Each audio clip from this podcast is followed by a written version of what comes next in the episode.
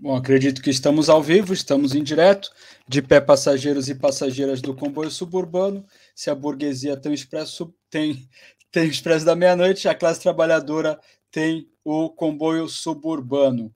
Nosso tema hoje é um tema muito interessante, um tema que é novidade para muita gente: cárcere e abolicionismo, abolicionismo penal. Vamos então debater, transpor então a discussão sobre a questão carcerária e levar para uma visão mais ampla sobre o abolicionismo penal. Temos dois convidados muito especiais, que são especialistas para falar do assunto. Já vou passar a palavra para eles após essa breve introdução. O camarada Amos Caldeira e a camarada Vera Silva, que são, como já referi, já vão se apresentar, obviamente, no tempo de falar deles, é, para a gente não, não, é, não tomar muito tempo e melhorar aqui a dinâmica do nosso debate, mas eles já vão, já vão então introduzir o tema é, propriamente dito, por isso que, que estão aqui para participar, fazer esse debate. É, antes do início propriamente dito, para dar tempo é, do pessoal chegar para participar, quem estiver aqui pela primeira vez, somos o Comboio Suburbano, um podcast em língua portuguesa, aborda principalmente temas da sociedade portuguesa, mas também relativamente ao Brasil, o mundo lusófono e o mundo é, todo é, na totalidade. É, estamos nas redes sociais, Facebook, é, Instagram, Twitter, é, nosso conteúdo também é disponibilizado atra também através aqui do nosso canal do YouTube e também nas plataformas de podcast, plataformas de áudio, é, Spotify, Google Podcast, Amazon Studio e etc. Está tá lá disponível, podem conferir o nosso conteúdo também através dessas plataformas.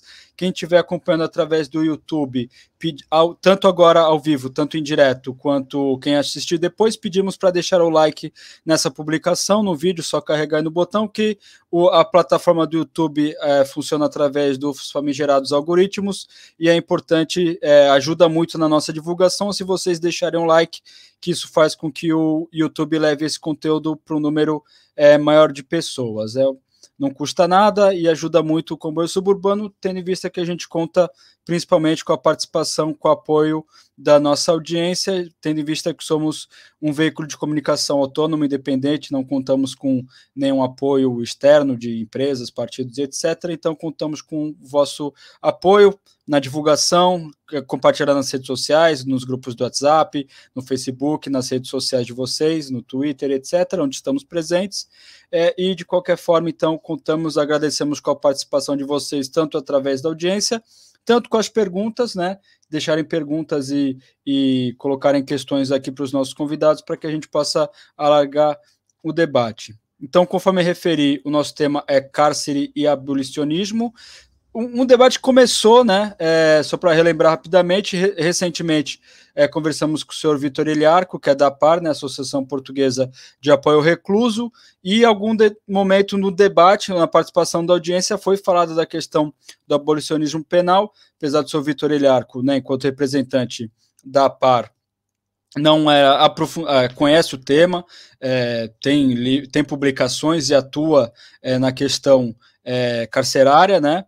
É, mas é, não era o tema onde ele era especialista, então ficou aquela vontade, aquele desejo da gente extrapolar, fazer um debate então de uma forma mais aprofundada sobre o tema, e é isso que estamos é, fazendo é, aqui nesse momento, e para isso vamos passar a, primeira pergunta para Vera Silva, agradecendo a presença e a disponibilidade dela, inclusive é, respondeu de forma muito é, prontamente, com muita é, e agradecemos pela disponibilidade. Então a pergunta é a seguinte, que nós formulamos é, anteriormente aqui no nosso, nosso guião, no nosso roteiro. A pergunta é a seguinte, Vera, é, segundo o senso comum da grande parte da população portuguesa, o sistema carcerário português não é tão mal como, por exemplo, o sistema estadunidense ou brasileiro que a realidade do nosso sistema gostaria de destacar para desmistificar essa percepção e que características é que considera serem transversais ao punitivismo carcerário em diferentes países. Novamente, Vera, muito obrigado. A palavra é sua. Um, olá, eh, boa noite a todas as pessoas. Um, então, uh, sobre a questão, portanto, de facto há, há, essa tendência para, para se pensar que hum, que, que, pronto, que os sistemas prisionais no Brasil e nos Estados Unidos são piores do que em Portugal. E penso que uma das razões para isso prende-se com o facto da, da, da, invisibilidade que existe no contexto português sobre o que se passa nas prisões. Um, o, o, Brasil e Estados Unidos, de facto, são os países no mundo, uh, ou são dos países no mundo, né? os Estados Unidos é o país no mundo com a, com a maior população carcerária, uh, e Brasil também é um dos países uh, com maior população carcerária. Contudo, uh, acho que também por isso a mobilização e, a, e, a, e a, a, consciência crítica relativamente ao sistema prisional é muito maior do que no contexto português, também porque é muito mais difícil esconder, não é? Um, dessa forma, Acho que essa é uma das razões principais, uh, também por causa dos mecanismos que, que, no contexto português existem de silenciamento um, ehm, das vozes das pessoas presas e, e, e, e da situação uh, nas prisões no geral, como também já tinha afirmado. Uh, aquilo que eu posso e, que eu trouxe aqui um pouco para, para referir sobre, um, e também para, para, para, um bocado mudar essa ideia de que as prisões aqui não serão assim tão más, um, ehm, e, e escolhi aqui algo, pronto, selecionei algumas características, por assim dizer, daquilo, da, daquilo que é o sistema prisional em Portugal. Uh, e, e, pronto, em Portugal existem 49 estabelecimentos prisionais, em que a maioria dos, dos edifícios tem péssimas condições de habitabilidade, portanto, mais de metade uh, são anteriores ao, ao 25 de Abril, foram construídos nos, nos anos 30, 40. Uh, estão sobrelotadas, grande parte delas também.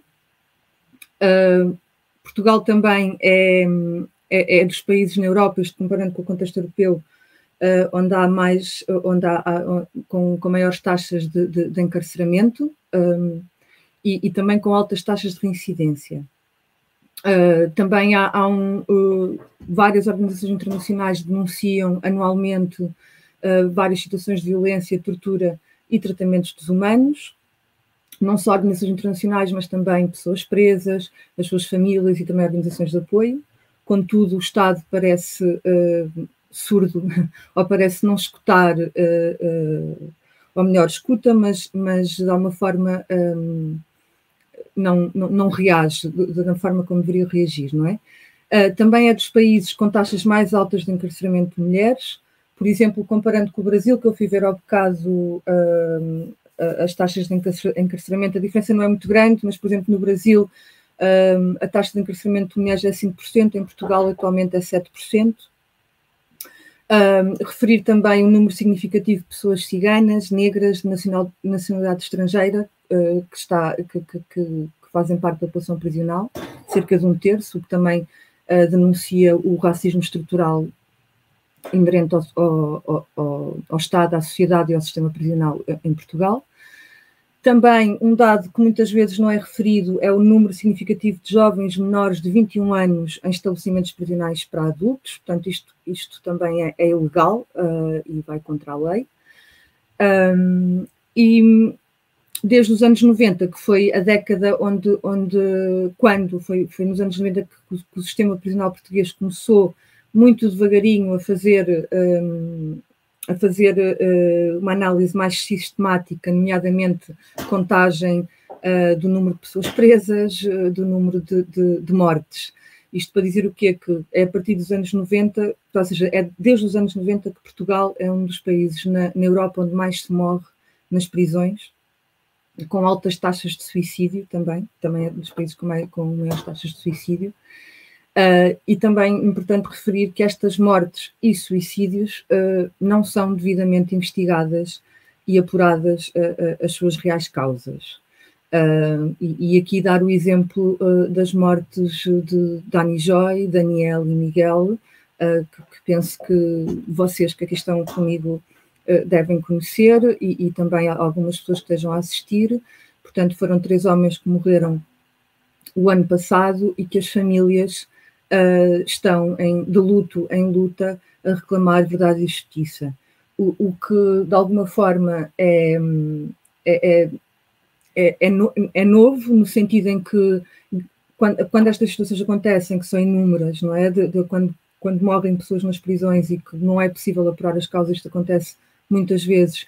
Uh, a grande parte das famílias ou não tem recursos, ou, na maioria das vezes a razão é essa, portanto, não têm recursos uh, para conseguirem um, uh, lutar uh, e reivindicar justiça, mas as mães, a mãe de Dani Joy, a mãe do Daniel e o filho de Miguel Sesteiro, estão um, a resistir e em luta um, para, para, apurar uh, as causas das mortes dos seus familiares, que, como, como é o, o, a frase de ordem para, para a manifestação que vai haver dia 17 em Lisboa, no sábado, uh, entraram vivos, saíram mortos. Não é? Um, sobre as características transversais uh, dos sistemas prisionais nos diferentes países e, e, e, pelo mundo, não é? eu vou falar no, no, sentido geral, claro que sabemos que alguns locais, alguns países uh, são excepcionais, mas são, são, são, muito poucos, não é? são os países nórdicos e mesmo assim também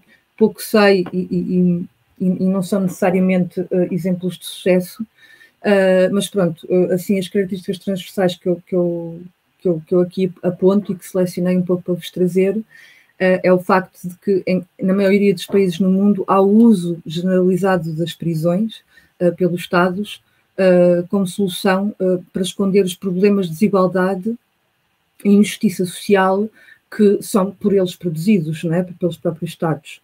Uh, e, no fundo, as prisões servem assim para favorecer as elites políticas e económicas em detrimento da exploração e sacrifício de pessoas mais vulnerabilizadas, sujeitas à pobreza, à exclusão e marginalização, que no fundo são uh, a maioria das pessoas que compõem, uh, a maioria das pessoas presas uh, são pessoas pobres e sujeitas à exclusão, não é? então, isto de facto é, faz parte de uma das funções primordiais da prisão, que não é zelar pela segurança das sociedades, como, como nos tentam de alguma forma vender, uh, mas sim zelar pela segurança das elites, na manutenção do, do, do status quo, da hierarquia social, da, um, na manutenção da, da, acumulação capitalista e da exploração extrativista da natureza e das pessoas.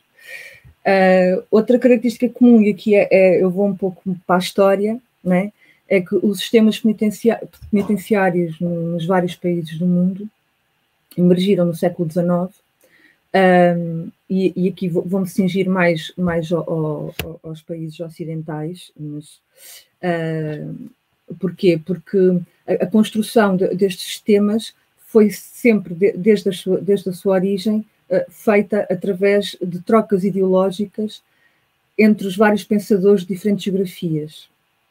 Uh, por exemplo, em Portugal, no século XIX, vários, vários juristas, médicos, antropólogos participaram em congressos internacionais uh, sobre, sobre o, o, sistema penitenciário, visitaram penitenciárias nos Estados Unidos, Inglaterra, França, uh, e de alguma forma uh, tentaram aplicar aqui aquilo que andava também a ser feito lá fora. É? O, o, estabelecimento prisional de Lisboa, que é a prisão mais antiga do país, é um exemplo claro disso, não é? mesmo a própria arquitetura, em, em forma de panóptico, um, e, e, pronto, e mesmo a nível de regimes também foram ali uh, experimentadas, ou experimentados regimes que estavam a ser uh, uh, aplicados e desenvolvidos nos Estados Unidos, Inglaterra, portanto, na Europa.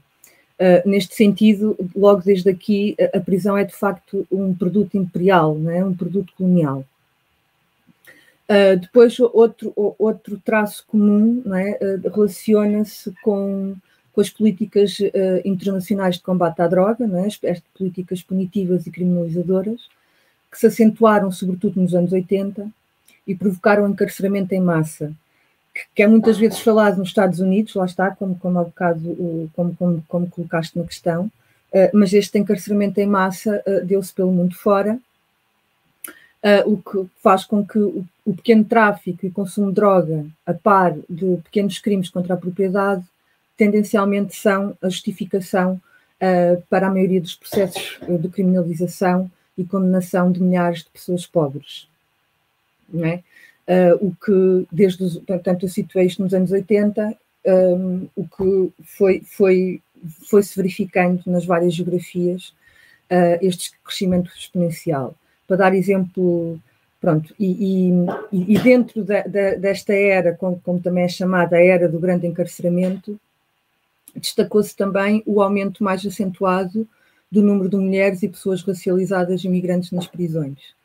Uh, por exemplo, em Portugal, para, para vos dar uma ideia, entre 1993 e 1997, o número de mulheres presas triplicou. Portanto, em quatro anos, uh, passaram a estar três vezes mais mulheres nas prisões uh, e, e foi, foi realmente um, um, um hiper-encarceramento. Foi também nesta década que o número de pessoas uh, ciganas, negras e imigrantes também se foi acentuando. Uh, outro traço comum uh, que, às várias prisões no, no, no, mundo, né, ou à maioria das prisões no mundo, prende-se com a violência, a tortura e as mortes acima da média nas prisões. Portanto, comparando com a taxa de mortalidade na, na, na população em geral, a, a, taxa de mortalidade nas prisões é sempre acima da média. Uh, e, e, de facto são a maioria, na, na maioria não, na, acho que na maioria, em, todas as prisões do mundo, uh, ocorrem violências, torturas uh, e além do mais também as altas taxas de reincidência. Portanto, globalmente a taxa de reincidência nos sistemas prisionais uh, nos vários países ronda os 75%.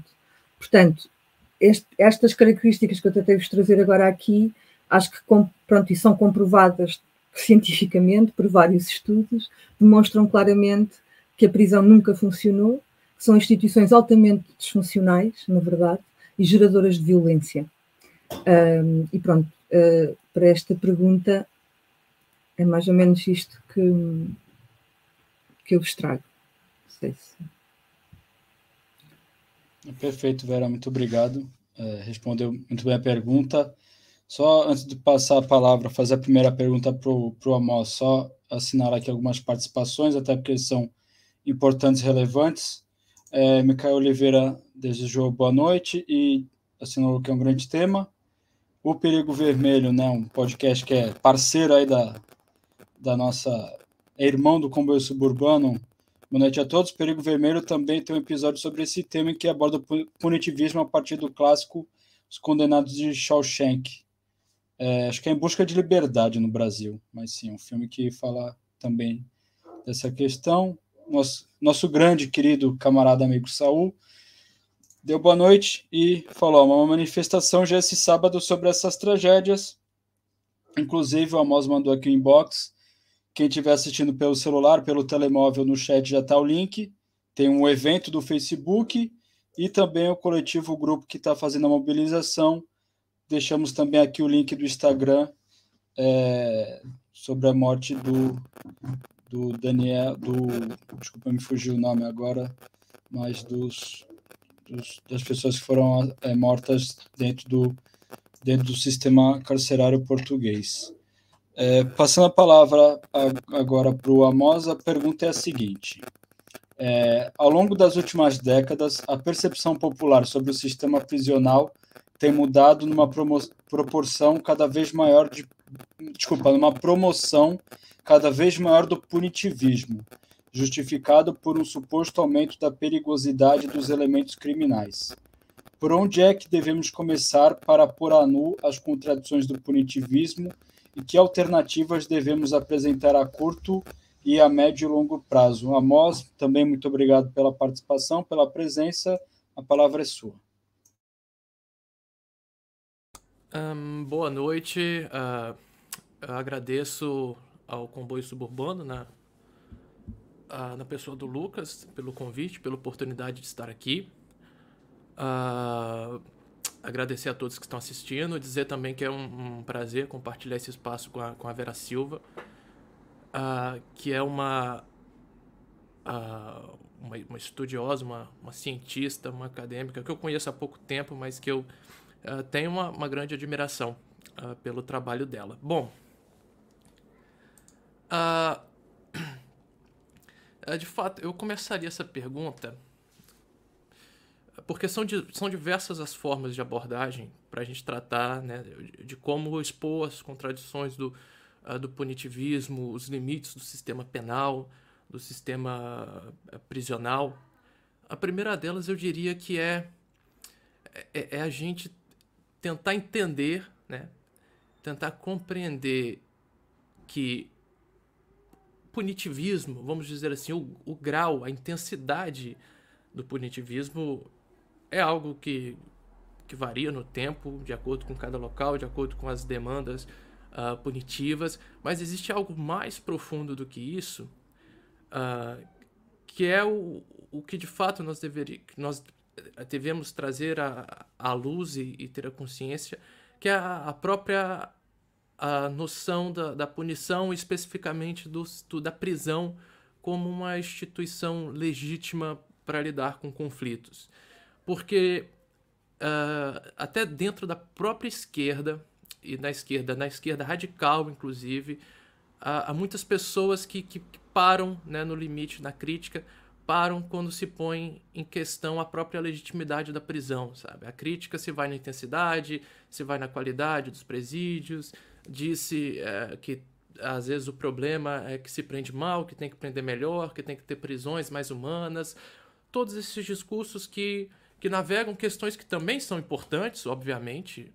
É claro que é, é, é para uma pessoa que está presa, né, ela está em, uma prisão vamos dizer, que não tem água, que a comida está estragada, é muito pior do que estar em uma, uma prisão onde pelo menos se tem alimentação, onde pelo menos você tem um chuveiro para tomar banho. É claro que isso faz diferença.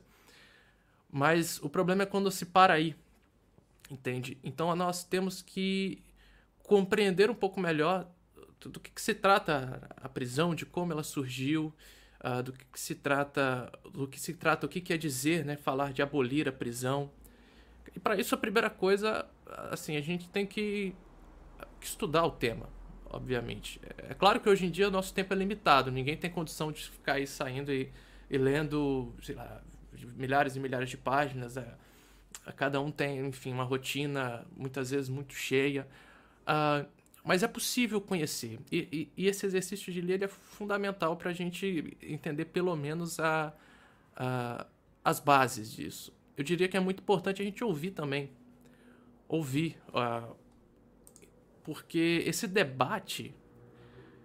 Uh, ele pode ser feito de diversas formas. Então você não vai abordar, por exemplo, no ambiente familiar, às vezes em conversa com familiares ou com amigos ou no trabalho. E, e em cada um desses espaços, a forma como esse senso comum punitivismo, punitivista se expressa é diferente tem determinadas formas, então é, determinadas formas, então é muito importante ouvir uh, eh, para buscar entender as conexões de, de, desse senso punitivista, como ele se dá, uh, enfim, de onde vêm essas questões, porque obviamente não, não será uh, o mesmo, né, de uma de uma pessoa que, por exemplo, enfim, assiste com frequência no Brasil um programa como o da Atena, ou aqui em Portugal, uma pessoa que está constantemente ligada na CMTV, ela vai ter uma, uma, uma percepção uh, do, do, punitivismo, uma adesão a esse discurso uh, diferente uh, de alguém, por exemplo, que,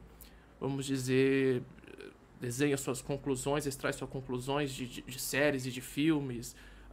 então, isso varia. Então, a gente precisa ouvir bastante, ler, entender para a gente conseguir pôr a nu, é, colocar, expor essas contradições e tentar avançar nesse debate. Aí, de fato, é muito difícil, porque, como a Vera eh, mencionou, principalmente aqui em Portugal, com a questão do silenciamento, que foi uma das questões que mais me chamou a atenção quando eu saí do Brasil. Que enquanto, enquanto no Brasil eu uh, tive oportunidade de, de fazer um trabalho de, de organização, de militância uh, com a Frente Estadual pelo Desencarceramento, no estado do Espírito Santo. E de fato, como a questão no Brasil é muito mais escancarada, muito mais latente, visível, ah, fica muito difícil evitar o debate. Né? A Ana Flausina, é, do livro Corpo Negro Caído no Chão, ela vai é, dizer né, que a, o sistema penal é, é a face assim, incontestável do genocídio negro. É o, é o espaço que você não tem como esconder, não tem como uh, mascarar, como geralmente ocorre em outras áreas. Né? O sistema penal acaba sendo uh, é, é, muito evidente. Uh, e aqui em Portugal há, há esse silenciamento, há essa naturalização que é natural no capitalismo, é, de nós tomarmos as instituições como naturais, como algo que sempre existiu. Uh, então é, é, é, um desafio ainda mais difícil. Uh, existem alguns caminhos, né? Por exemplo, uh, um caminho que é fundamental atacar é essa associação que se faz quase que direta entre crime e punição, que é algo tratado pela Angela Davis no livro que no Brasil saiu como Estarão as Prisões Obsoletas e que em Portugal foi traduzido recentemente como As Prisões Estão Obsoletas, uh, que é extremamente acessível como uma introdução ao tema para a gente entender essas questões, uh, que é entender que a, a, a, punição ela não é uma consequência do crime, não é uma consequência desse ato que é rotulado, que é determinado como crime. Uh, então é, aparece até um contrassenso, né? Mas é verdade, ninguém, ninguém é preso porque cometeu o crime. A razão última de uma pessoa ser punida com a pena de prisão não foi o cometimento de um crime. Apesar de que ela possa ter cometido um ato determinado como crime, aquilo dali é apenas, vamos dizer, a legitimação da punição. É, a punição tem que ser legitimada de alguma forma. E a forma que se tem é o, o crime, a categoria jurídica do crime, uh, por diversos motivos que eu não, não vou entrar aqui agora. A questão da seletividade penal é muito importante para atacar. Uh, existe um autor holandês chamado uh, Luke Hoosman, que é, é, tem um livro que talvez em Portugal seja difícil de encontrar, mas que é fácil achar na internet em PDF, que se chama Penas Perdidas, uh, onde ele vai expor de maneira bastante didática todas as contradições do sistema penal, todos os limites, e a seletividade é, é uma delas, porque uh, o que é crime? Né? A noção de crime como algo uh, lesivo, como algo que é danoso, que provoca um dano, que gera um conflito. Uh, só que de todos os, os atos que possam gerar conflitos, nem todos são, são criminalizados, são considerados crimes. E existem atos que não lesam a ninguém, que não provocam uh, dano a ninguém, que são criminalizados, por exemplo, tráfico de droga. Tráfico de droga. Quem é lesionado numa, numa transação? Alguém está vendendo, vamos dizer, X gramas de maconha, alguém compra. Neste ato, qual que é o dano, qual que é a lesão? Uh, então, a seletividade penal, nesse aspecto, é, é é, é, é, um ponto fundamental, porque nós vamos observar que desde os, das condutas que são criminalizadas, há uma escolha política de condutas que são deixadas de fora, de condutas que são incluídas. Depois, quando nós passamos para as instituições que aplicam essas penas, o que, que ocorre é que há mais uma, um nível de, de, de seletividade, não são ah, todas as pessoas que são perseguidas criminalmente da mesma forma, e há diversas razões para isso. Então, é, é preciso ler, é preciso estudar. Uh, cada um com seu tempo, no seu limite. Hoje em dia também, enfim, existem diversos uh, podcasts, uh, vídeos no YouTube. É muito fácil uh, encontrar conteúdos uh, para entender o tema. E sobre alternativas, é interessante pensar a médio e a longo prazo. Né? Acho que a longo prazo nós podemos tratar até mais à frente na, na pergunta sobre a relação de, entre capitalismo e prisão. Mas a médio prazo, basta a gente observar onde nós estamos, porque a gente tem que lembrar que, que sistema penal e prisão é algo que demanda muito dinheiro, muito investimento para ser mantido. E é um investimento que poderia estar tá sendo muito bem aplicado em outras áreas nesse momento. Isso é algo que nós estamos falando que hoje, mesmo dentro dos limites da sociedade capitalista, é possível de se pressionar, é possível de fazer, é possível de alcançar vitórias nesse sentido. Uh, acho que o movimento abolicionista prisional ele tem muitos exemplos de, de vitórias abolicionistas, de prisões que deixaram de ser construídas, de alianças entre movimentos por justiça ambiental e, e movimentos, e, e, movimentos e grupos abolicionistas que evitaram construção de prisões, que conseguiram uh, evitar investimento em polícia, que conseguiram investir em comunidades, reverter fundos para comunidades. Existe uma gama muito grande de, de ações que nós podemos pensar mas é algo que é para ser trabalhado no dia a dia de um trabalho de organização, de militância abolicionista. Muito obrigado, Amos. Próxima pergunta para Vera. É, pergunta é a seguinte: de que. Ah, desculpa, antes, antes de passar a pergunta para a Vera, só assinalar aqui e corrigir a grande falha que eu cometi aqui. É, não falei o nome, né, mas os trabalhadores mortos dentro do sistema prisional português, chamam Daniel, Dani Joy e Miguel, tá bem? Para fazer. Ia usar um termo horrível, mas para ser justo, minimamente justo da minha parte, referir os nomes é, dos, dos, cidadãos que, que sofreram com essa violência, tá bem? É, tentar de alguma forma corrigir o grande erro.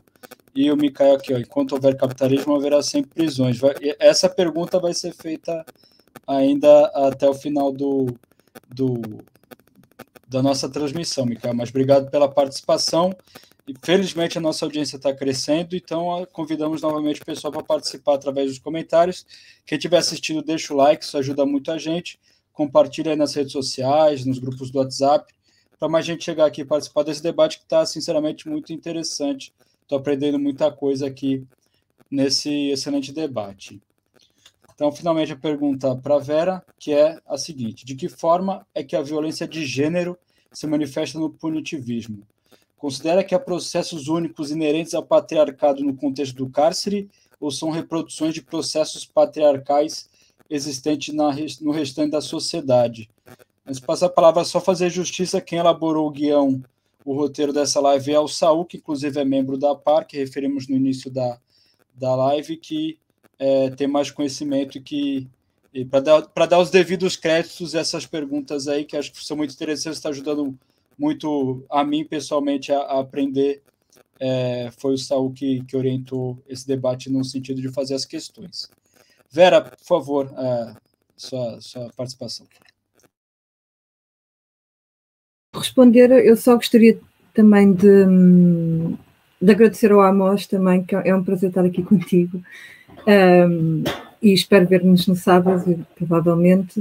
Uh, também só fazer uma, uma retificação na minha fala anterior, quando eu estava a falar dos traços comuns nos sistemas prisionais no mundo, uh, e estava a referir que um, a partir de determinada altura, principalmente no período pós-colonial, começam a surgir ou, ou, começam a ser encarceradas na, nas prisões uh, pessoas racializadas Uh, e não referi uh, uh, as pessoas indígenas e comunidades indígenas, não é? Que, como se vê em, em, em vários países, a alta taxa de encarceramento de, de, pessoas indígenas. Pronto, só para referir, não sei se, se, se, se, conseguem regressar lá, peço desculpa. Pronto, sobre a pergunta que tu colocas, é, é uma pergunta que tem a ver exatamente com o trabalho que eu tenho desenvolvido que tenta explorar exatamente a relação entre o, o género, o sistema patriarcal e a prisão.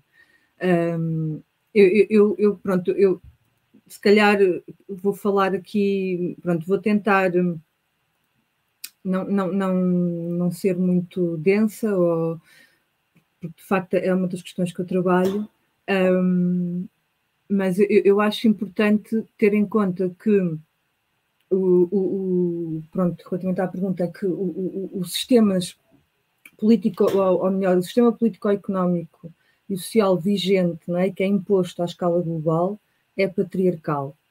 Uh, portanto, na verdade, a violência de género é intrínseca ao punitivismo, portanto, não, não, não, não, não, estão separados, pelo contrário. Uh, se fizermos um, um, uma, uma análise histórica, se formos procurar, uh, procurar historicizar ou procurar uh, a, construção histórica do punitivismo, uh, percebemos que ele deriva da cultura patriarcal do castigo. e pronto, que eu vou, eu vou falar aqui um pouco sobre a cultura patriarcal do castigo, mas vou situá-la nos contextos dos impérios europeus, portanto, nos séculos XV e XVI, que foi quando, quando se deu a sua, a, a, a sua imposição mais forte. Uh, porque a emergência da cultura patriarcal do castigo é bem mais, é mais antiga, mas neste período acentuou-se uh, profundamente uh, graças ao papel da Igreja em aliança com, com os regimes monárquicos dos impérios, com o objetivo principal de domesticação das populações para os fins imperialistas e coloniais. Um, este processo de domesticação, primeiramente, atua sobretudo sobre os corpos de mulheres e crianças, é? e, e, e, o objetivo principal era a apropriação, ou é a apropriação da capacidade reprodutiva das mulheres. uh, e em relação às crianças, uh, o aproveitamento para fins de exploração e colonização.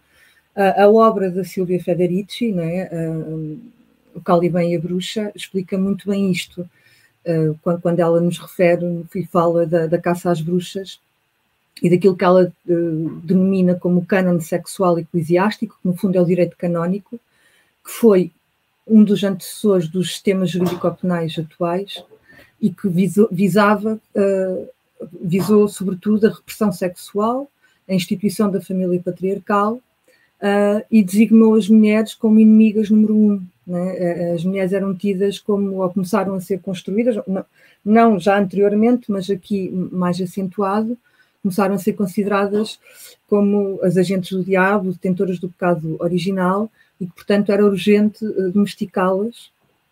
E isto intensificou, uh, sem precedentes na história, né, uh, a antiga guerra contra as mulheres, que foi fundadora do patriarcado, como, como fala-nos, por exemplo, também a Rita Segato. Uh, pronto, isto tudo é assim um pouco complexo e difícil de resumir, uh, mas a ideia é, portanto, a par das milhares de mulheres que foram queimadas vivas na Europa e nos territórios colonizados, uh, e também da internalização de comportamentos machistas, heteronormativos e castigadores das, das mulheres uh, na sociedade em geral, que começaram a ser instigados, né? Nas mulheres e outras dissidências sexuais também, referido aqui, uh, foram surgindo outras estratégias de controle e repressão que recorreram à clausura e à reclusão. Uh, ou seja, o que, eu, o que, eu, vos vou aqui falar um pouco é, é, são as instituições que surgiram na Europa a partir do século XVI uh, e que, e, e que pronto, são instituições pré-penitenciárias. Porquê? Uh, porque, primeiro, pronto, instituições que se dedicaram uh, principalmente ao encarceramento de, de mulheres, né? mulheres pobres. Um, em Espanha, por exemplo, chamavam-se casas, casas galera, em Inglaterra eram as working houses, e em Portugal uh, eram os recolhimentos femininos, que assim se chamavam. Portanto, estas instituições surgem no século XVI uh, e, e, e, prevaleceram uh, até o século XX, mais ou menos, com o mesmo formato. E o objetivo principal destas instituições era punir e corrigir mulheres, sobretudo mulheres pobres e brancas, isto mais nos territórios europeus e os regimes que, que, estas, que estas casas tinham assemelhavam-se muito àquilo que mais tarde uh, foi instituído como a prisão penitenciária. Uh, nomeadamente, uh, os regimes passavam pelo isolamento, a oração, o, o, uso de uniforme, regras rígidas e castigos, o trabalho árduo, que normalmente era trabalhos tipicamente femininos, como bordados, etc um, a repressão do afeto e das questões de intimidade, portanto, a repressão da homossexualidade também. Portanto, no fundo, o objetivo era torná-las e ensiná-las a ser mulheres domésticas, recatadas, maternais, uh, pronto, tal como o modelo patriarcal uh, de feminilidade. Uh, o que, é que isto, o que é que isto traz? É que, na verdade, a ideia de punição humanista, não é? Que surge, eu, supostamente humanista, mas humanista, sim, que surge no, no, nos séculos XVIII, XIX, como, como forma de corrigir, ou seja, a, a, a punição passaria não a, a, ser, né, como Michel Foucault no, no, nos ensina, a punição deixa de ser sobre o, o, castigo sobre o corpo e, e, e os castigos visíveis e, e passa a ser uh, ter como objetivo a correção, a transformação da alma e do corpo do condenado. Portanto, que é, é, é isto é, é, é paradigmático da ideologia do penitenciário, mas que na verdade já anteriormente é, já estava ser, foi desenvolvida e experimentada nos corpos de mulheres e crianças também, se considerarmos os asilos e os reformatórios para crianças que também foram surgindo antes da prisão penitenciária. Uh, relativamente às mulheres racializadas e indígenas, seja nas, nas metrópoles imperiais, seja nos territórios colonizados, eu acho é importante também referir isso, isto, as principais estratégias de controlo foram a violação sexual sistemática, a escravatura e a morte, que recaíram mais intensamente oh, pronto, uh, sobre as mulheres, e que eu estava a dizer um bocado, né? Pronto. Mas isto porquê? Porque só mais recentemente, como eu também já referi anteriormente, é que as prisões e outras instituições carcerárias começam a atuar sobre as mulheres racializadas. Até lá foram sujeitas a, formas bem, muito mais violentas um, e, e, pronto. Um, no fundo, tudo isto que eu, que eu, estou aqui a tentar resumir e a falar de uma forma geral, uh, acho que é muito importante e espero que me tenha feito entender, porque, dentre outras coisas, demonstra que a imposição do patriarcado, pronto, primeiro, a imposição do patriarcado é um processo que nunca foi totalmente consolidado, porque as mulheres resistem, senão, de outra maneira, não, não, não, até hoje não teríamos estas instituições nem, nem estas formas uh, de castigo uh, e de violência contra as mulheres. Uh, explica também porque é que os regimes nas prisões femininas, e isto também é geral em, em, em praticamente no mundo inteiro, porque é que os regimes são mais rígidos nas prisões femininas. Um, demonstra também que a sociedade carcerária e as suas instituições é, uh, combinam processos informais e formais de punição e castigo, né? especialmente quando percebemos que hoje, atualmente, nas prisões femininas, muitas mulheres foram vítimas de violência sexual e de género, né? e que dentro da prisão continuam sujeitas a este, ao mesmo tipo de, de, de violências, portanto, a, a, abusos sexuais, assédio, uh, entre outras violências reiteradas, como a sobremedicalização, uh, ofensas verbais xenófobas e racistas, isolamento e agressões físicas. Tudo isto que eu estou a dizer foi dito, foi-me dito por várias mulheres que conheci uh, nas duas prisões femininas que, que, que entrei, a quando do, do, do, trabalho de investigação do doutoramento que estou agora a finalizar, e também tem sido denunciado por escritos de mulheres presas um, que têm sido divulgados pelo coletivo Vozes de Dentro. Portanto, se forem ao, face, ao Facebook, à página do Facebook do coletivo Vozes de Dentro, podem encontrar uh, estas denúncias de dentro de prisões femininas. Um, outra, pronto, outra questão aqui que também que, que, que, que, acho que tem um bocado a ver com a pergunta, se bem que eu não disse isto no início, portanto, eu também tentei um bocado reformular uh, aquilo que a pergunta estava, estava uh, o conteúdo que a pergunta tinha, não é? Porque, na verdade, não, não, os processos patriarcais não se separam do punitivismo, o patriarcado não se separa do capitalismo, aliás, ele é mais antigo que, que o capitalismo uh, e, e, e, é a base do, do, do sistema de poder que, que, que vivemos. Um, e, e, pronto, e, acho que também outra questão, né, esta questão de, das mulheres já secularmente uh, serem castigadas, tanto na sociedade como, como por instituições, uh, de, também nos, nos, ajuda a perceber porque é que há menos mulheres nas prisões. Né? Há menos mulheres nas prisões porque os mecanismos de punição das mulheres uh, estão, estão estão estendidos pelo, pelo corpo social e, além do mais, também foram sendo desenvolvidas várias instituições que perduram até aos dias de hoje, portanto já não são os recolhimentos femininos, mas temos, por exemplo, as casas que são ditas de casas de emergência social, que servem para, para dar abrigo a mulheres que são consideradas eh, que, que são consideradas de estarem em perigo uh, ou, ou, ou, como também de estarem em situação de emergência social e que e existem estas casas, por exemplo, em Portugal, e que têm regimes, não, não, portanto, não são prisões, mas os regimes, as regras que têm, muitas vezes assemelham-se às que são aplicadas nas prisões. Um, e pronto, e também neste âmbito acho também é importante referir a, a questão das pessoas uh, transgênero na, nas prisões, uh, que são altamente invisibilizadas. Portanto, no sistema português, por exemplo, é, é, é como se não existissem, portanto, não, não, nem sequer uh, temos noção uh, do número de pessoas transgênero que habitam nas prisões.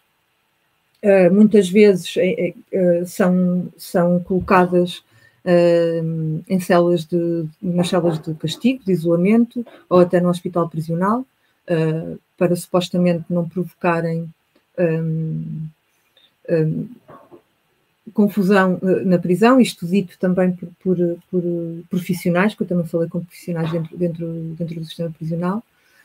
Um, e pronto, e, e, é um bocado esta ideia que eu há bocado que acho que não estava muito bem, não, não está explícita na pergunta que fizeste, mas eu acho que é importante um, ter, ter, ter isto em conta, é que o, o, o patriarcado uh, e, o, e, e, o sistema racial, não é? e daí a violência de género e racial são cruciais e basilares uh, para a manutenção da ordem económica capitalista uh, que, que, vivemos. Pronto, e, e, pronto, e acho que aqui, eu não sei se ficou claro, mas o, o que eu queria um bocado também tentar transmitir é, é, que a prisão tem, tem tudo a ver com a, com, com a repressão sexual e com a violência contra as mulheres, portanto, mesmo historicamente, né, como, como tentei trazer. Perfeito, Vera, obrigado. É, deixa a, a Vera fez a referência aqui ao coletivo Voz de Dentro. Está aqui o, o link para a página do Facebook para se informarem também sobre o trabalho que mais esse grupo faz sobre a população prisional. Né? Próxima pergunta vai para nós é a seguinte: quem acha, quem acha serem os principais beneficiários da forma como funcionam os sistemas carcerários que melhor conheces? São os mesmos ou o mesmo tipo de pessoa ou entidades em diferentes sistemas? A palavra é sua, moço, por favor. Uh... Bom, uh... assim, há vários níveis para essa pergunta. Assim, a gente pode, desde um nível mais, mais geral até os específicos, né? especificamente quem uh, se beneficia. Mas uh, voltando um pouquinho, seria é interessante fazer umas, umas breves considerações uh, bem gerais sobre por, por, que existe sistema prisional, né? Então, por que se pune dessa forma e por que se pune, né? Por, por que existe, existe punição, né? Eu, bom, eu sou, eu sou marxista comunista, então, obviamente, eu, uh, eu, eu entendo, assim como Marx entendia, que o motor da, da história é a luta de classes, né? E, e, uma, e, e, e as sociedades uh, organizadas em classes, sociedades de classes, elas uh, são uh, sociedades que possuem em seu seio conflitos que têm que ser resolvidos. Esses conflitos entre as classes, eles têm que ser resolvidos de alguma forma ou de outra, seja superando determinado modo de produção, seja o mantendo, seja as duas classes se dizimando, mas eles têm que ser resolvidos. E a punição, historicamente, ela uh, tem funcionado e ela sempre foi operada por parte das classes dominantes como uma forma de de, de, tentar pacificar esse conflito. Então, a punição ela funciona como instrumento de dominação, instrumento de dominação de classes que assume várias formas, uh, uh, várias formas uh, pela história, né? Como a Vera mencionou sobre o, os ensinamentos que o Foucault traz sobre sobre esse tema. Uh, essas formas se alteram. Existe uma obra também chama Punição e Estrutura Social, que é de, de dois autores, uh, dois autores alemães, se eu não me engano, fizeram parte da segunda geração da escola de Frankfurt, não vou me lembrar, que é do Georg Rush, Rush não sei se eu estou falando certo também, e do Otto Kirchheimer, que é a obra Punição e Estrutura Social. Uh, e eles vão dizer né, que desse livro que cada sistema de produção ele tende a encontrar eh, formas punitivas que correspondem às suas relações de produção. Uh, e, e, e, no modo de produção capitalista surge, surge essa figura, a figura do, do trabalhador livre, que pode dispor de seu tempo uh, como bem desejar, né? Uh, e aí surge a figura do tempo, meio que como uma medida universal é o tempo que vai que vai ser o, o elemento quantitativo que determina o, uh, o valor. Então, a, a, vida, o modo de produção passa a ser regido quantitativamente pelo tempo. E desses dois elementos surge então, deriva então a, forma punitiva mais ideal, obviamente que não é a única, mas que é a predominante, que é a forma punitiva da prisão a prisão em si como punição, porque lembrando que prisão existia antes do capitalismo, uh, né, seja como forma de, eh, de apenas guardar uma pessoa para ela guardar o julgamento, né? Então, uh, por exemplo, uh, vamos supor, na, na Idade Média, a prisão era utilizada muito dessa forma. Então, enquanto o preso aguardava o julgamento ou aguardava o cumprimento de uma sentença, enfim, seja por enforcamento, seja qualquer forma de punição, ele ficava na prisão para aguardar a execução da sua pena, a prisão não era punição. Né? Justamente porque não existia esse trabalhador livre que poderia ter a sua liberdade retirada. Né? Ah, enfim, anteriormente ao capitalismo, nas sociedades, você era, você era servo, você não era livre, ou você era um escravo, de qualquer forma, você não era livre. Com o capitalismo surge a figura do trabalhador livre. Né? É, surge essa, essa obviamente, que é que é uma figura formal, né, o trabalhador livre formalmente. Então surge este elemento que pode ser uh, punível, ou seja, a retirada dessa liberdade que de repente ele conquistou. E a punição vai ser determinada como então? Pelo tempo também, que é a medida universal. Então, se pune dessa forma porque com a, a consolidação do capitalismo como o modo de produção dominante no mundo todo, a prisão também acaba sendo o modo de punição mais adequado. Não o único, mas o, o, o predominante, o que corresponde de fato às relações de produção. Então, quem se beneficia desse arranjo? No, no sentido mais geral, obviamente que as classes dominantes eh, como um todo, elas se beneficiam ah, da existência da prisão e da instituição da prisão na medida em que a prisão ela funciona na ela funciona ela, ela opera como uh, opera na manutenção da, da, da, sociedade capitalista, do modo de produção capitalista. Nesse sentido, são as classes dominantes. E aí você, enfim, cada país, uh, internacionalmente, né, globalmente também, quem são as classes dominantes, você vai identificar a burguesia, suas frações. Então tem todo esse trabalho, mas no geral as classes dominantes. Agora, Há um nível mais específico, obviamente, que nós podemos tratar, e aqui entra um conceito que eu acho que é, é fundamental para a gente perceber isso, que é o conceito de complexo industrial prisional. Uh, complexo industrial prisional, uh, o termo surge na década de 70 com movimentos de presos nos Estados Unidos, uh, mas surge o termo mesmo sem grandes elaborações sobre, sobre o que seria, mas surge complexo industrial prisional uh, tentando fazer muito paralelo com o complexo industrial militar, uh, que também foi, foi cunhado nos Estados Unidos, se não me engano, pelo Eisenhower, o presidente, não lembro se foi ele. Mas, mas surge para denunciar, né, enfim, essa, essa rede de, de relações que, de, de, de, grupos, desde instituições públicas e privadas, que, que se favorecem do, do, do encarceramento, e ele fica por muito tempo meio que esquecido e é resgatado na década de 90 com a Critical Resistance, que é o, o movimento abolicionista uh, estadunidense nacional, o maior movimento abolicionista estadunidense, é, é resgatado uh, e passa a ser um, um, um conceito-chave uh, do abolicionismo prisional. Então, o que, que esse conceito de complexo industrial tenta trazer? Uh, primeiro que ele não é algo estático, sabe? Não é algo que você define e, e, pronto e sabe complexo. Como, como é, por exemplo, o sistema penal, que é algo que é uma definição, algo muito mais estático. O complexo industrial prisional é, é justamente esta rede de relações. Então, como relações está sempre em movimento, então está tá sempre uh, mudando, está sempre se transformando.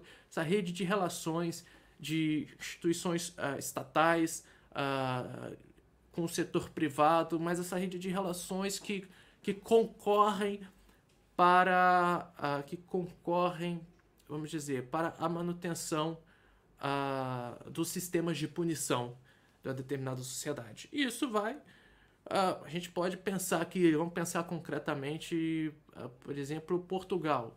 Uh, os presídios em Portugal, eles possuem é, energia, né, eletricidade uh, essa eletricidade é fornecida por alguma empresa, A empresa estatal é uma empresa privada? Se for uma empresa privada, de quem que é a empresa? Aí você começa a destacar essas relações. Uh, por exemplo, a mídia é outro setor que concorre. Se você pensar no Brasil, os programas policialescos uh, lucram bastante com o mercado uh, do crime ou com a indústria do controle do crime também, que é um termo cunhado pelo, pelo autor, pelo Nils Christie, que é um abolicionista, é um abolicionista norueguês.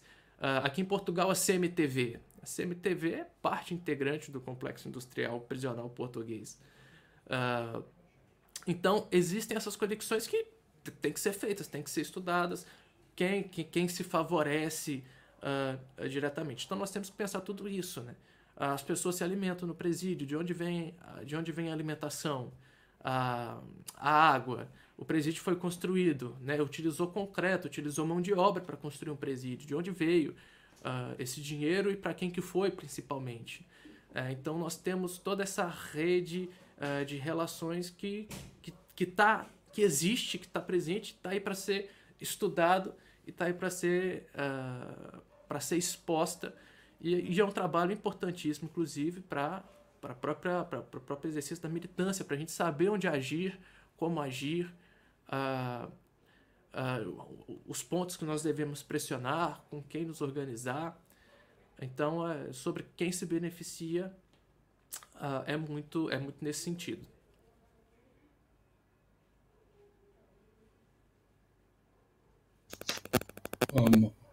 A Mós me pegou desprevenido aqui que ele foi cirúrgico. 10 minutos deve estar contando o tempo. É, de, deixa eu propor uma coisa diferente aqui, porque eu acho que a, a próxima pergunta que é para falar especificamente do da relação do, do, do punitivismo com o capitalismo, eu acho que tanto a Vera quanto a Moss passaram já por isso. É, é porque assim, eu estava esperando chegar essa pergunta e a gente, quando elaborou o roteiro, não, não pensou na, nas perguntas da audiência, mas é que eu, eu tô com uma pergunta, eu, eu acho que vocês já deram algumas pinceladas e agora eu quero perguntar se vocês concordam, tá? A pessoa quando ela é criminosa, tanto o crime contra a propriedade ou essas esses crimes, vamos dizer assim, entre aspas, sociais de tipo tráfico de drogas, etc. Mas tem também aquele, aquele crime que que tipo o serial killer, o assassino psicopata, pedófilo, que acaba sendo, até onde eu sei, né? É, aí se vocês puderem responder isso também, se vocês não, não acham que não dá e tem que ter uma preparação, por favor, fique à vontade, tá bom? É, mas o que que faz com esse tipo de criminoso, né? Ou, ou não engloba esse tipo de crime, esse tipo de conduta dentro de qualquer tipo de sociedade? Nessa próxima pergunta aqui, tudo ok por vocês responderem ela? Ou acha que é, é muito muito complicado? Sim, não? Sim?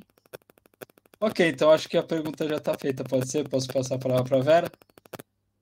Por favor, Vera. Obrigado. Desculpa, desculpa a, a, a, improvisação é que aí a gente já tinha falado antes do roteiro, mas eu estava esperando vir da, da, audiência, mas tudo bem. Acho não veio. Eu, eu, eu desculpa, eu me senti aqui. Eu estou usando aqui no privilégio da, da posição de de apresentador, então eu tô com essa, essa questão aí. Aproveitei, tá bom? Desculpa, eventualmente o um inconveniente aí, mas tá, tá. Questão, é uma questão muito hum, colocada popularmente, não é? Uh, e, e, que normalmente as pessoas um, ou, ou, é usada também para justificar as prisões, não é? Então, o, o que é que a gente faz com os serial killers, com os, com os pedófilos, com os violadores? Um, pronto, na verdade, pronto, acho que antes de tudo também é importante voltar a referir aquilo que o Amos também já falou, não é? Que o crime é uma construção social e política. Uh, portanto, uh, claro que podemos falar e devemos falar em danos, não é? em danos uh, desde pequenos a maiores, agressões. Depois há danos que são tornados crimes ou que são criminalizados e, e, e muitos outros que não são. Uh, um, pronto, isto é mais complicado ainda que aquilo que eu estou aqui a, a tentar transmitir, mas, mas acho que é, é, muito importante ter latente esta ideia de que os sistemas jurídicos e penais e a, e, a ideia de crime é? É, é, são, são, são construções. Uh, tanto que há alturas em que determinadas coisas são crime e, outro, e noutras alturas deixam de ser crime por exemplo, a interrupção voluntária da gravidez, não é? que em Portugal só em 2007 é que deixou de ser criminalizada, mas até 2007 criminalizava e era crime. Uh, pronto, uh, so, sobre essa questão, ah, primeiro, se formos olhar para, as populações prisionais, no, a, a, a percentagem de, de, de pessoas uh, um, psicopatas ou, ou pedófilas ou, ou, ou, violadores não, é, não, não são a maior percentagem uh, de pessoas presas, muito, muito, muito pelo contrário. Um, depois, eu acho que muitas vezes quando se pensa uh, uh, a prisão, a, a, tendência é colocar as questões já com, com, com a existência da prisão. Como é que eu hei de explicar isto? O que, é que, é, o que é que eu quero dizer com isto? O que eu quero dizer com isto é que nós, para acabarmos com a prisão, né, ou a prisão também só existe porque vivemos numa sociedade uh, patriarcal, racista, uh, capitalista, uh, que, que no fundo promove determinados comportamentos né, e determinadas atitudes e determinados podem desembocar, por exemplo, na, na, naturalização da violência sexual, na naturalização da violência contra as mulheres e crianças, e neste caso, integrar a pedofilia. Uh, mas aquilo que se verifica uh, é que quando, essa, quando, quando, essas pessoas vão presas, é, a prisão não é de todo, de todo um, vai, vai transformar aquela pessoa para uma pessoa melhor. Não é? Um, então, nós devemos colocar, a questão que tu colocaste deve ser colocada talvez de outra forma. Porque é que, uh, porque é que existem pedófilos? Porque é que existem violadores? Uh, porque é que existem uh, psicopatas, não é? Quais são as condições sociais uh, existentes que promovem a, a, formação ou a existência de. de um, eu não quero classificar pessoas, porque depois também isto, isto também pode ser uma pessoa é diversa, né? uma pessoa pode cometer um ato hoje ou durante um período e isso não vai definir essa pessoa para o resto da vida, não é? Uh, então também ter um bocado de cuidado com estas, com estas tendências que acho um bocado criminal, criminal, criminalizadoras e também uh, de alguma forma um, populistas ou, ou, ou, não sei se me estou a fazer bem entender, não é? Uh, mas, por exemplo, sobre a questão da pedofilia e sobre a questão da violência sexual, uh, há um movimento nos Estados Unidos que se chama, que são Generation 5, e que eles fazem uma proposta de até 150 anos, portanto, uh, que, é, que é isto que é outra coisa que às vezes as pessoas têm muita ansiedade quando, quando, quando perguntam, então, mas tu és contra as prisões e, e como é que nós vamos acabar com as prisões? Que, quer, quer, claro que não se, não, não, não se acaba com as prisões, e, e, integrar as prisões na sociedade toda, portanto, não se acaba com as prisões, não, não vamos construir uma sociedade nova de um momento para o outro, não é? Ou não vamos desconstruir a sociedade em que vivemos de um momento para o outro. Portanto, são sempre processos que vão ser longos e que implicam uh, uh, várias coisas e que, que implicam muitas coisas. Uh, e, por exemplo, dei-vos este exemplo deste movimento que é muito interessante e que tem, tem todo um manifesto em que, em que propõe passos para, lá está, a desconstrução da sociedade uh, patriarcal, sexista, que promove, que é promotora da violência, por exemplo, contra mulheres e crianças, não é? ou, ou contra outras uh, identidades sexuais uh, não normativas. Um, eu não sei se estou a dar assim, um, um, uma resposta uh, sólida, mas estou, estou aqui a, a, dizer várias coisas. Uh, portanto, eu acho que aqui a ideia básica que eu quero um pouco transmitir é que uh, se transformarmos as bases desta sociedade, não é? Se, se houver uma efetiva, por exemplo, redistribuição da, de, dos recursos, uh, se, se uh, todas as pessoas tiverem, desde que nascem, acesso a, às condições dignas uh, de vida e, e, e, e promovermos relações de igualdade, não violentas, um, não discriminatórias, um, horizontais, se, se, se, incentivarmos a participação política de base de todas as pessoas, não é? Uh, e, e, todas as pessoas sejam desde, desde pequenas um, incitadas a, a, participar politicamente e a, e a, decidir sobre as suas vidas e sobre as suas comunidades em coletivo, né?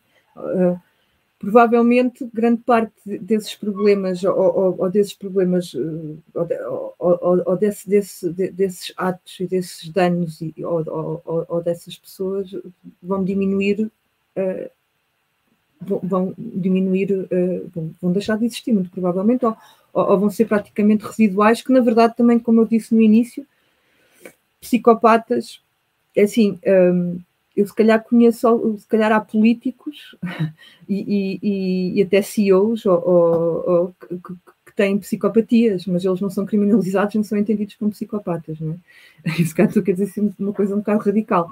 Uh, mas, uh, uh, mas pronto, eu para já digo isto, acho que passo a palavra ao Amos e podemos depois ir dialogando mais.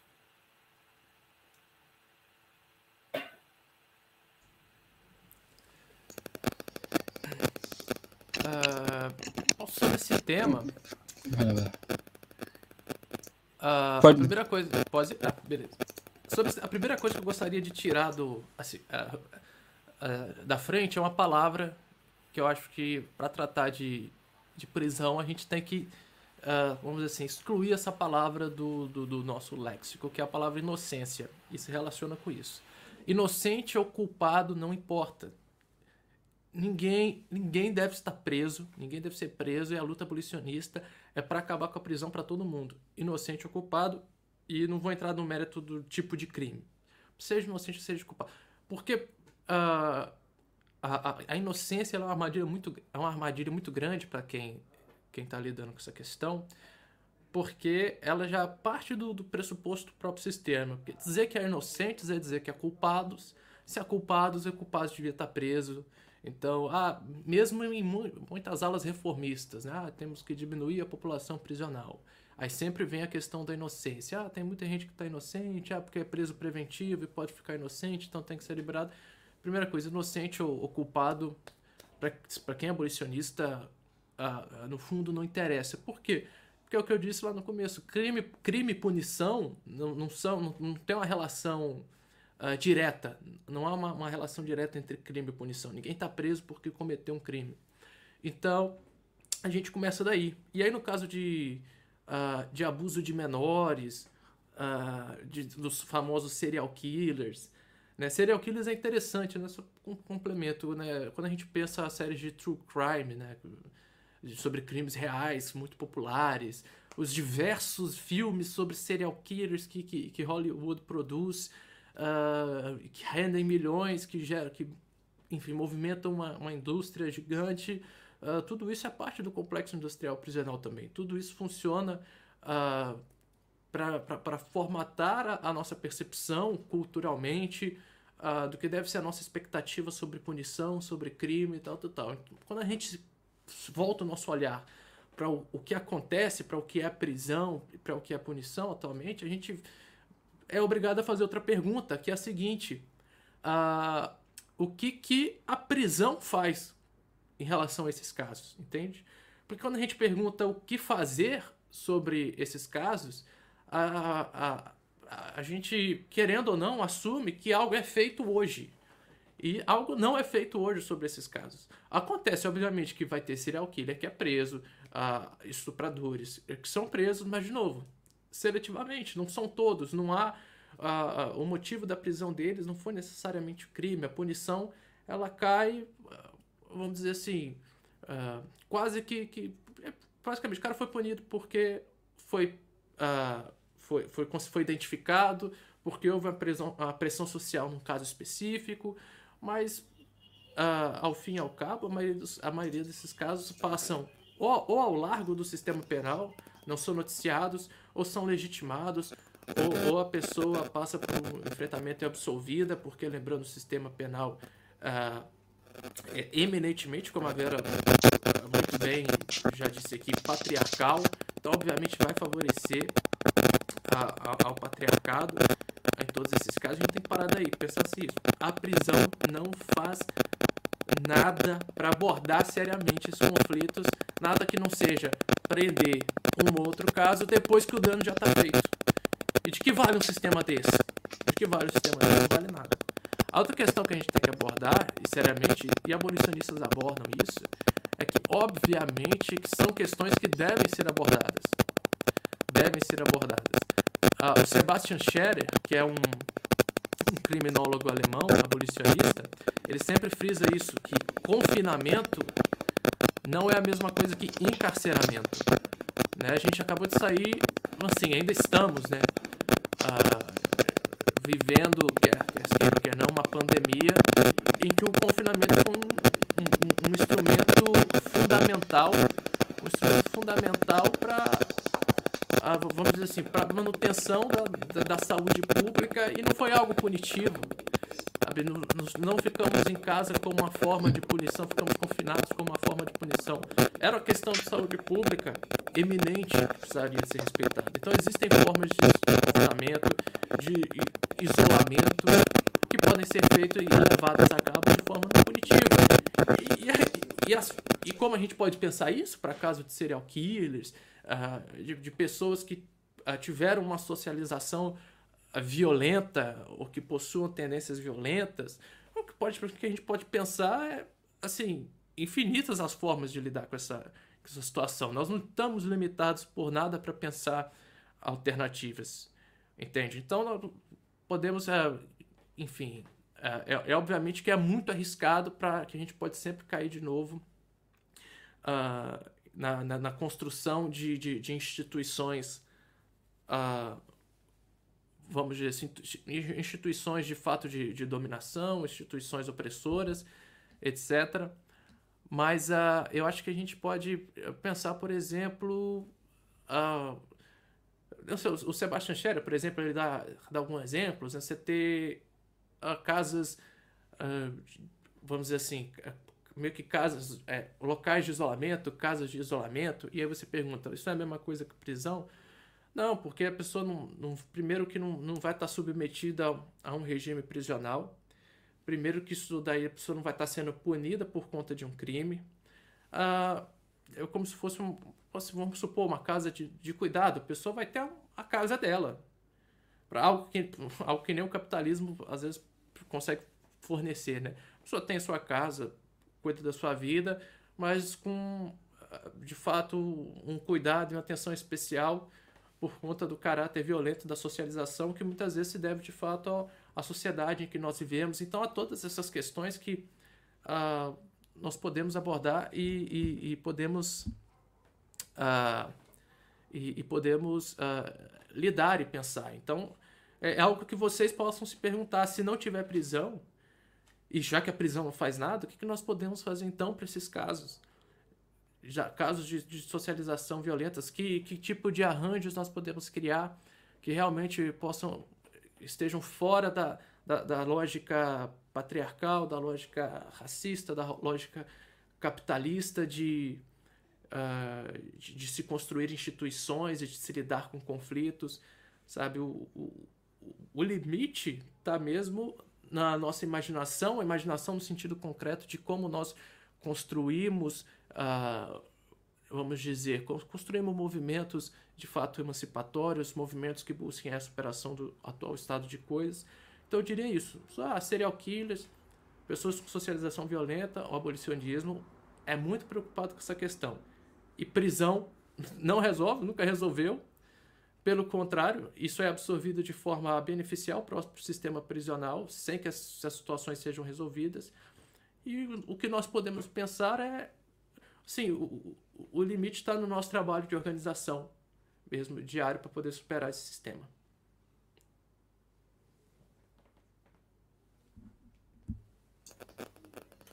É, obrigado, Amos, obrigado, Vera. É, novamente, desculpa aí a, de repente a inconveniência de ter mudado um pouco o rumo, mas é, é uma questão que acho que está pendente aí. É, é, E se me permite comentar em cima, né, já que eu fiz a pergunta, em cima das respostas, sinceramente, muito, muito, muito boas, muito interessantes, porque é, acho que para quem é marxista, se não é, deveria ser um, um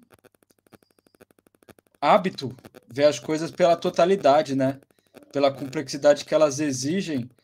E até me lembra de uma fala do Amos no começo, quando ele falou que, quer dizer, que, que, que soluções reformistas é, cada vez são pela necessidade, pela urgência, pelo estado do capitalismo, né, que alguns chamam de capitalismo tardio, essa situação atual de capitalismo, qualquer saída reformista, ela já de partida, ela já parece muito infrutífera, né?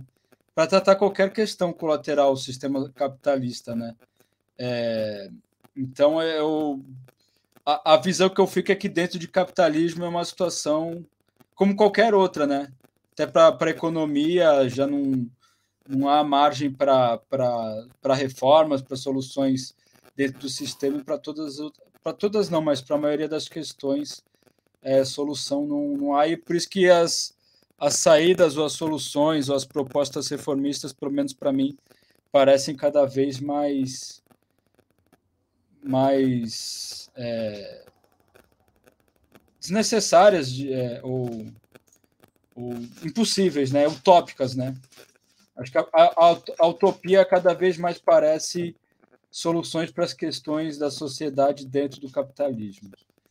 É, bom, dito isso, só assinalar aqui, o, o Saul comentou aqui, uma quantidade de nomes de serial killers que são, na verdade, policiais ou ex-policiais, e a ficção sobre serial killers criou na classe média ocidental uma enorme quantidade de pessoas com medo de serial killer mítico e quase superpoderoso, reformável e capaz de manipular o sistema.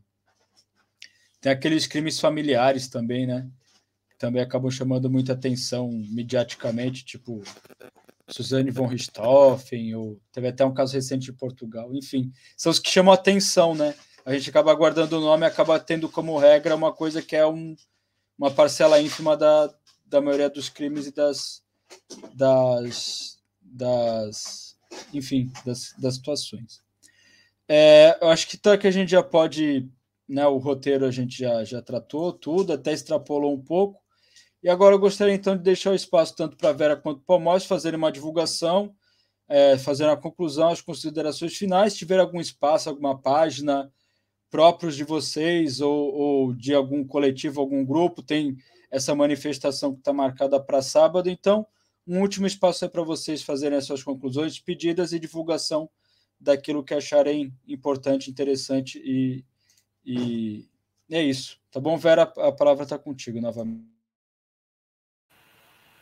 Pronto, se calhar um, um bocado, ir um bocado àquilo que, acho que penso que o Amos falou na, na segunda questão, na resposta, não é? De, de que, um, que acho que é uma responsabilidade de, de, de, todas nós, não é? Obviamente, com, conforme um, as condições e os tempos e as disponibilidades que temos, é? mas é urgente que, que, que, tentemos iniciar esta desconstrução um, do punitivismo e, e, da cultura do castigo, que está, que está totalmente enraizada e que nós, um, acho que quase todas nós, diariamente, nas nossas relações interpessoais, nas instituições, etc., acabamos por reproduzir e, e entrar e, e e de reproduzir o punitivismo, porque o punitivismo não, não, está só centrado na prisão, a prisão é, é, é, é, é só o reflexo maior eh, do, do, do, do da cultura do castigo.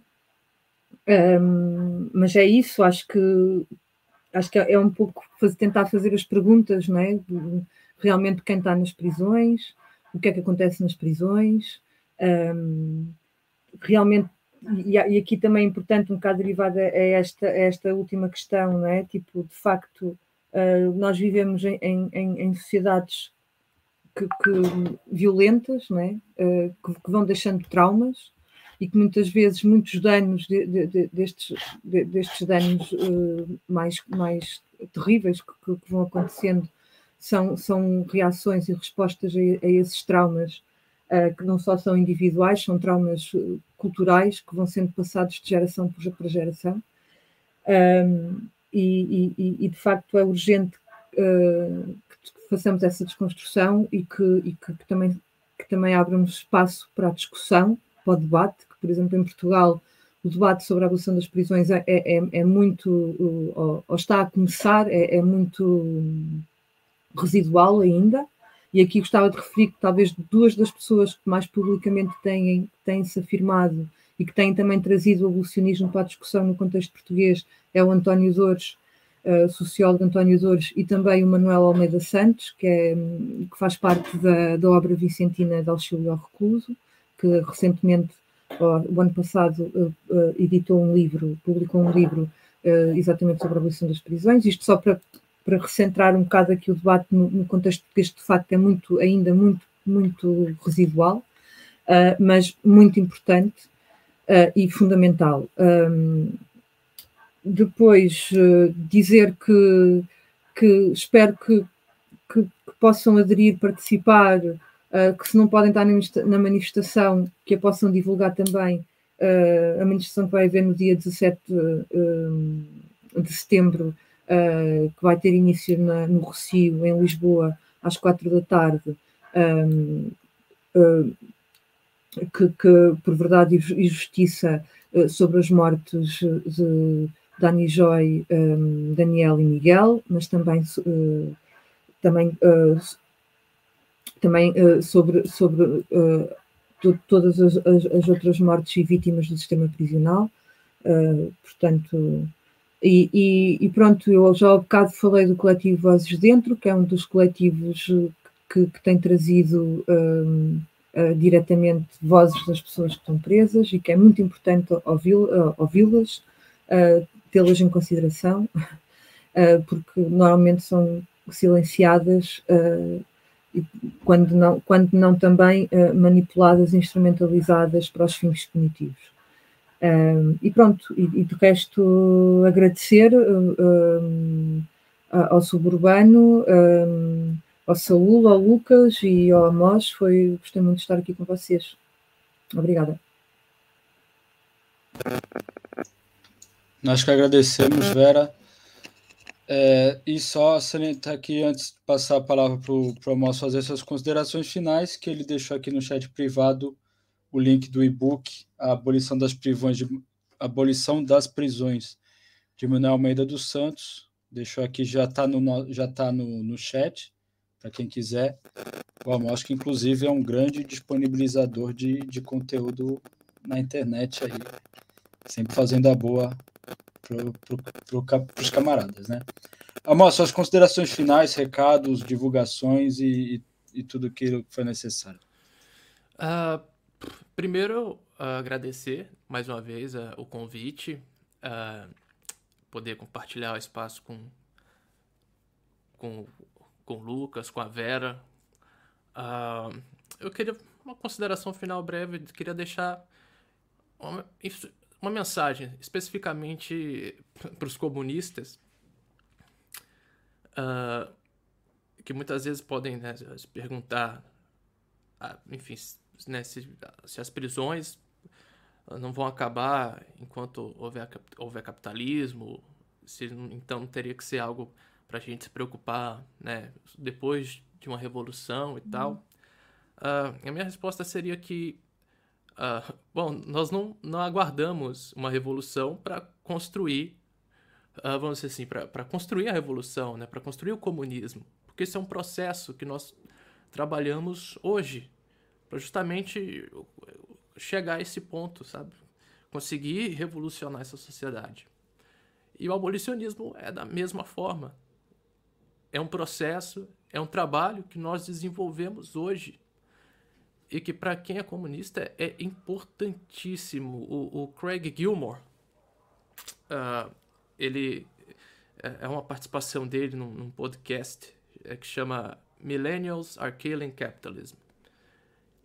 E ele diz algo muito interessante, ele traz uma reflexão muito interessante, porque num processo revolucionário existe algo chamado contra-revolução, e a burguesia ah, ela sempre utiliza com muita violência os seus instrumentos contra-revolucionários.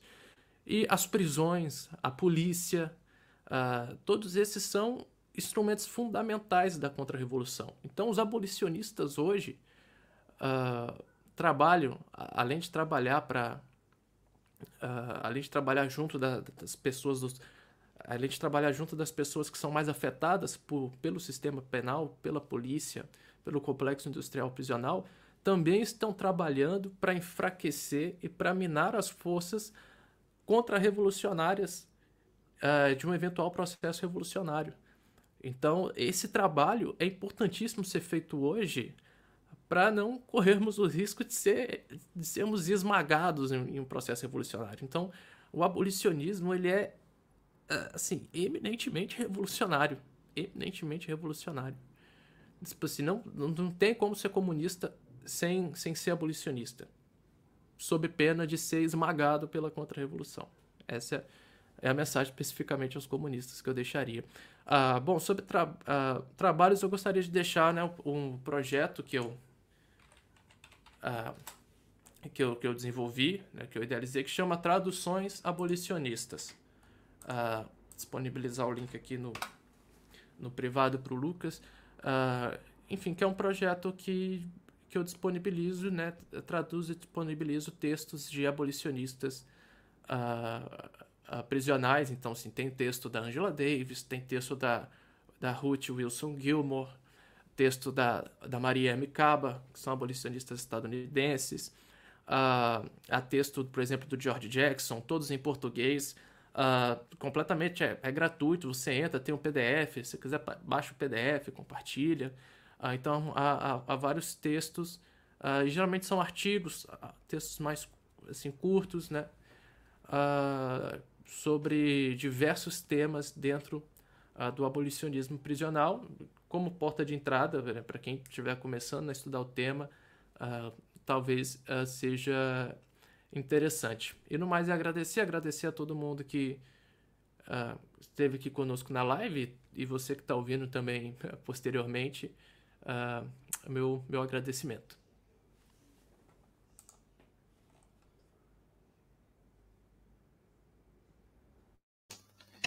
Obrigado, Amos. É, bom, coloquei aqui uh, o link do Tradições Abolicionistas também, que o, que o Amos referiu, e a, a Vera, aqui no inbox nosso aqui do também mandou um blog que é o Lua Negra Feminismo Antipunitivista, também está o link disponibilizado no chat, e o Traduções Abolicionistas. É, bom, agradecer então, agradecer, porque o debate foi muito completo, foi muito esclarecedor, foi. Claramente dá para ver que, que tanto a Vera quanto a Mosa entendem muito do assunto, e foi muito pedagógico, muito enriquecedor e também muito é, instigador, né, para a gente travar as lutas, né? Quando a gente fala que não tem mais solução dentro do, do, do capitalismo para as questões, né? Eu estou lendo o livro até que o Amos tem aí ao fundo, que é a, a, a biografia do Marx do Zé Paulo Neto, né? Eu estou bem, eu tô bem na parte que ele fala do que ele está falando da, da, da filosofia da praxis, né? E é a questão de a, a gente luta contra, contra o capitalismo dentro das institui instituições do capitalismo, né? A gente luta contra as instituições dentro das instituições. O mesmo vale para a política institucional, para os locais de trabalho, para a religião, né? para a educação formal e acho que também vale para as prisões. E é muito importante quando é, a gente vê até uma esquerda stalinista e tal, e uma, tradi uma tradição meio meio hegemônica ainda na esquerda que tem até um fetiche com prisão, com recentemente teve um, um influencer aí dessa que falando de quem não quer trabalhar tem que ir para cadeia mesmo e tal, bem um recorte bem estúpido assim sobre a questão do trabalho, sobre a questão da, das punições, né? É, e, e como é que a gente, quanto comunista, vai oferecer? Porque a nossa classe também está tá sofrendo, a nossa classe é encarcerada, né? É, e como é que a gente vai lutar contra que mundo que a gente vai oferecer para a classe que a gente diz que a gente é parte, que a gente representa, quando a gente se pauta sobre os mesmos modelos que a instituição burguesa oferece, que a institucionalidade burguesa oferece, né? Então, falar o que a gente tem para oferecer no socialismo? A ah, prisão, né? É, e, enfim, né? Mas ao mesmo tempo a gente tem que lutar dentro dessas instituições pelo fim delas, né? Eu acho que, assim como eu falei para o seu Vitor Eliarco da Par, é, que eu acho muito generoso da parte dele atuar, né, ter atuação política dentro, por mais que ele não, não vejo nele muito assim, a política estricto senso, né, mas acho uma, uma, é muito generoso uma pessoa que busca atuar dentro da sociedade sob um extrato social tão marginalizado, vamos dizer assim, na falta do melhor ter, termo, né? É, sobre aqueles que a sociedade quer mesmo, e, e, a, e até a gente falou sobre confundir vingança com, com, com justiça, né? É, e acho que hoje a gente pode aprofundar né, mais ainda esse debate, essa questão. Eu acho também muito generoso é, camaradas e comunistas ou, ou, ou, ou, pessoas de forma geral que, que olham para esse aspecto que ninguém quer olhar, né? É, é, é, de fato acaba sendo uma um aspecto da sociedade que acaba sendo um pouco relegado, né? E que bom que tem pessoas que estudam e atuam e participam e, e aí eu gostaria de novamente reforçar que já que a gente está falando de praxis, de prática, de atuação, né, pessoal de Lisboa, quem está próximo, sábado aí tem um link já no chat da, das páginas, o pessoal falou bastante, tem uma atividade aí para o pessoal participar e, e a gente também questiona mais essa instituição aí que, que a gente busca destruir, né? E é isso, tá bom? Obrigado, Amos, obrigado, Vera, novamente, foi muito enriquecedor, foi muito importante. Obrigado a todos a a todos e todas que participaram. Quem gostou, compartilha, comenta. Quem não, quem não pôde participar do chat, comenta. Na medida do possível, se tiver alguma questão, a gente manda para o Amos, para a Vera. É, comenta, deixa o like, compartilha, que isso ajuda muito a gente do comboio. Tá bem? Muito obrigado a todos e a todas e até a próxima.